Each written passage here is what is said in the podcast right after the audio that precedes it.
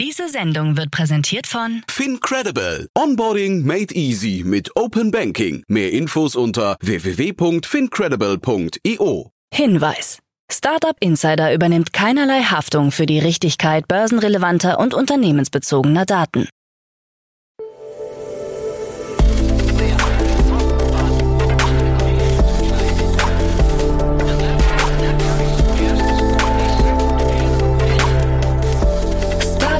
Insider Daily.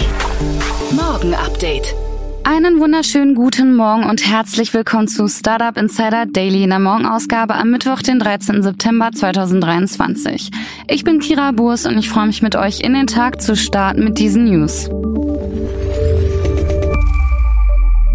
Bundesregierung sieht Fortschritte bei Startup-Strategie. Mehr Frauen an der Spitze im Mittelstand. Spring expandiert nach Deutschland. Kartellprozess gegen Google beginnt. Und Oracle mit starken KI-Verträgen. Tagesprogramm. Bevor wir aber näher auf die Themen eingehen, lasst uns kurz einen Blick auf das heutige Tagesprogramm werfen. Nach dieser Morgenausgabe geht's weiter mit Investments und Exits, wo wir Jan Mitschalke von HV Capital als Experten zu Gast haben und er den geplanten Börsengang von Birkenstock bespricht. Um 13 Uhr geht's weiter mit einem Interview mit Matthias Martensen, CEO und Co-Founder von O-Strom. Und um 16 Uhr geht's weiter mit einer neuen Ausgabe in der Rubrik Junge Startups, wo wieder drei junge Unternehmen ihre Startup-Idee pitchen können. Dazu aber später mehr nach den Nachrichten gelesen von Frank Philipp. Werbung.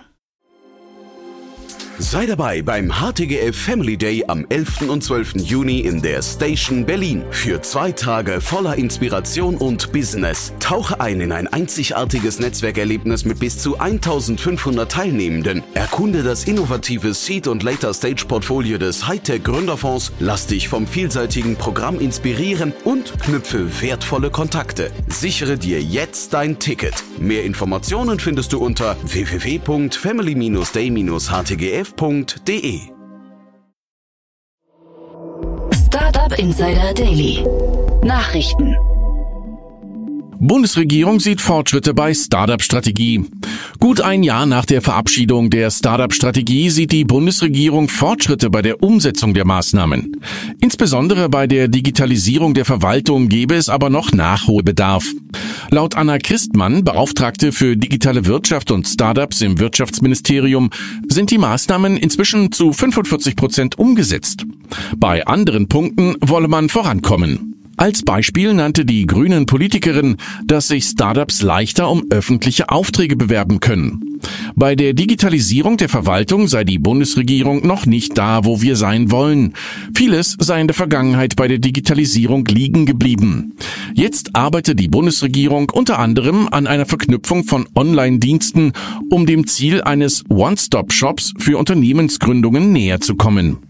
Ziel ist eine integrierte, vollständige digitale Lösung für den gesamten Gründungsprozess. Ein wichtiger Baustein der Strategie ist es auch, den Zugang von Startups zu Wagniskapital zu erleichtern. Der Wachstumsfonds Deutschland, der privates Kapital von institutionellen Investoren für die Finanzierung von Startups mobilisieren soll, habe seine Arbeit aufgenommen.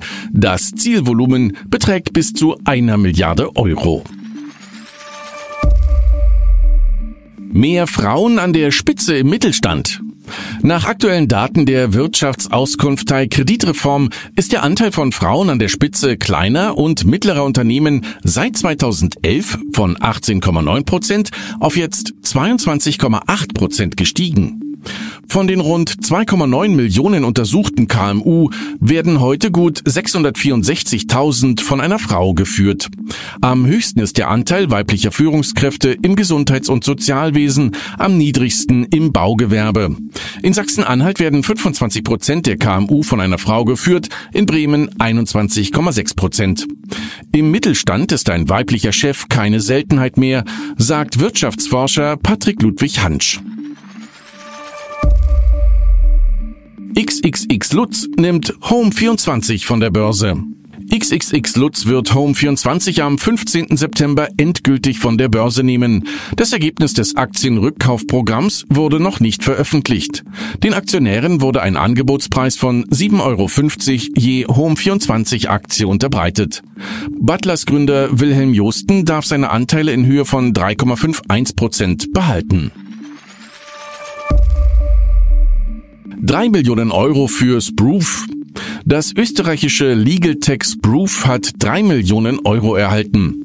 Die Finanzierung stammt von Business Angels wie Russell Perry, Michael Rüdiger, Stefan Schneider und der Stiegellechner GmbH. Durch eine Förderung konnte die Finanzierung auf die genannte Summe aufgestockt werden. Das 2019 von Clemens Brunner, Fabian Knirsch und Erich Höppolzeder als Spin-off der FH Salzburg gegründete Unternehmen bietet cloudbasierte Software-Dienstleistungen rund um die digitale Signatur an. Wir bieten nicht nur modernste Usability, sondern entwickeln die nächste Generation von elektrischen Signaturlösungen, die zu 100% sicher, rechtsgültig und DSGVO-konform sind, sagt Brunner. Spring expandiert nach Deutschland. Das niederländische Buy Now Pay Later Unternehmen Spring expandiert unter der Leitung von Mikko Riekinen nach Deutschland. Mit dem Fokus auf Geschäftskunden entsteht neue Konkurrenz zu Playern wie Billy, Mondo oder Tilda. Spring wird sich auf grenzüberschreitende Zahlungen konzentrieren. Mehr als zehn europäische Märkte werden bereits bedient. Als Zielgruppe werden Händler oder Marktplätze mit einem Umsatz von 10 bis 250 Millionen Euro identifiziert. Im Januar erhielt Spring eine Seed-Finanzierung in Höhe von 6 Millionen Euro. Riekinen war zuvor für den Fintech-Inkubator FinLeap und den Lieferdienst Volt tätig. Kartellprozess gegen Google beginnt. Der Kartellprozess des US-Justizministeriums gegen Google hat begonnen. Das Ministerium und mehrere US-Bundesstaaten werfen Google vor, seine Vormachtstellung bei der Suche durch Deals mit Browser- und Smartphone-Herstellern aufrechtzuerhalten, allen voran Apple, dem Google angeblich Milliarden US-Dollar für die Standardplatzierung im Browser Safari gezahlt hat.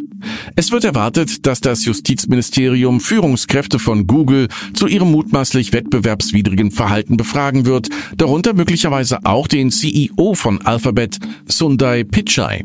Auch Führungskräfte von Apple könnten befragt werden.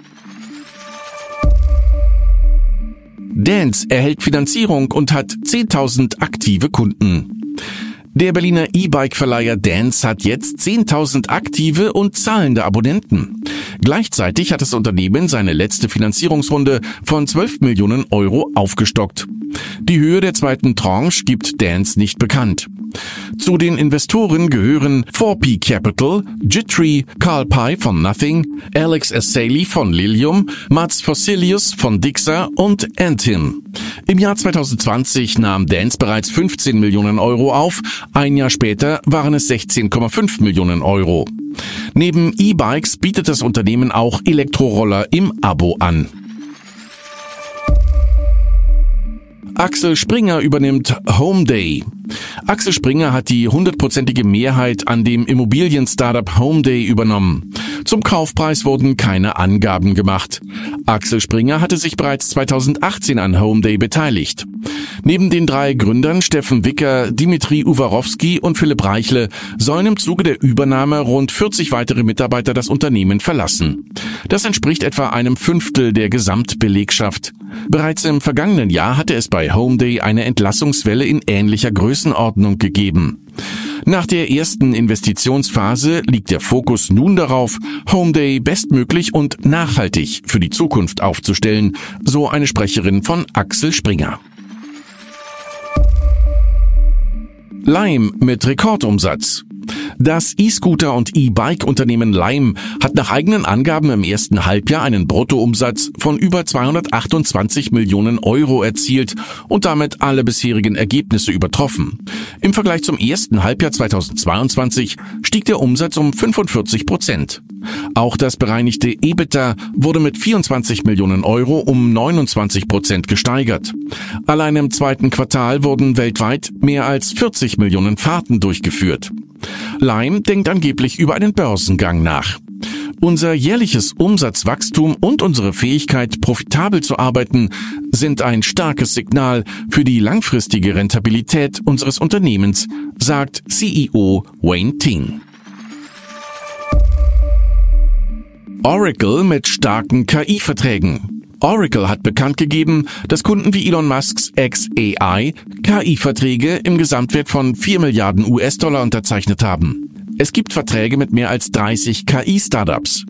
Oracle stellt ihnen Server für das Training künstlicher Intelligenz zur Verfügung. Laut Chairman Larry Ellison haben sich die KI-Cloud-Verträge im Vergleich zum Vorquartal verdoppelt.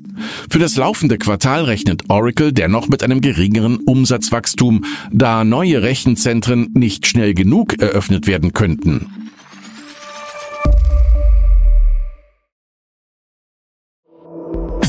Startup Insider Daily. Kurznachrichten. Security Bridge, ein Anbieter von Cyber-Sicherheitslösungen für SAP-Kunden, hat das niederländische SAP-Sicherheitsunternehmen Protect4S übernommen. Protect4S ist auf die Automatisierung und Vereinfachung von SAP Cyber-Sicherheit spezialisiert, um Unternehmen jeder Größe den Zugang zu SAP-Sicherheit zu ermöglichen.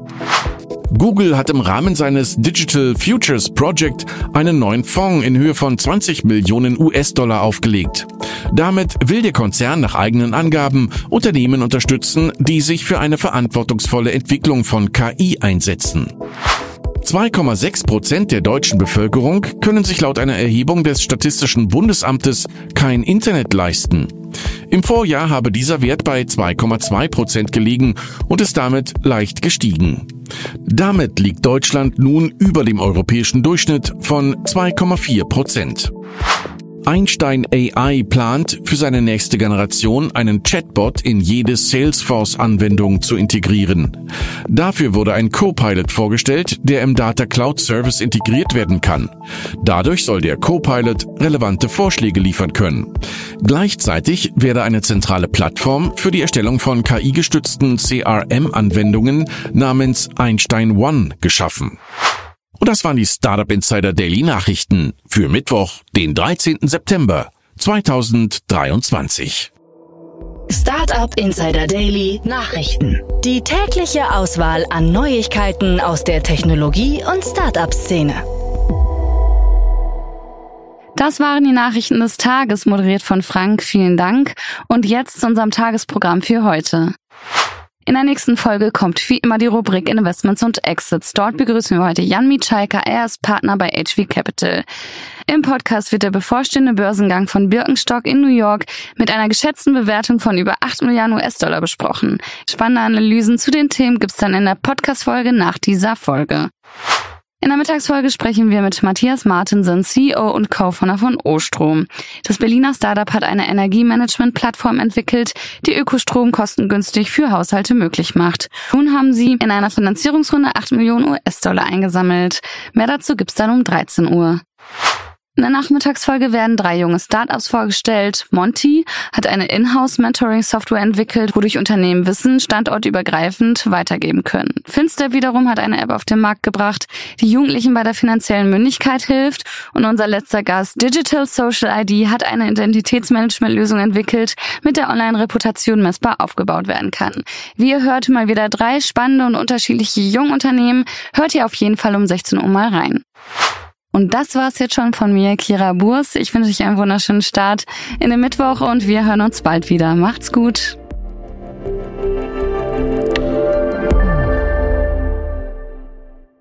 Diese Sendung wurde präsentiert von Fincredible. Onboarding made easy mit Open Banking. Mehr Infos unter www.fincredible.io.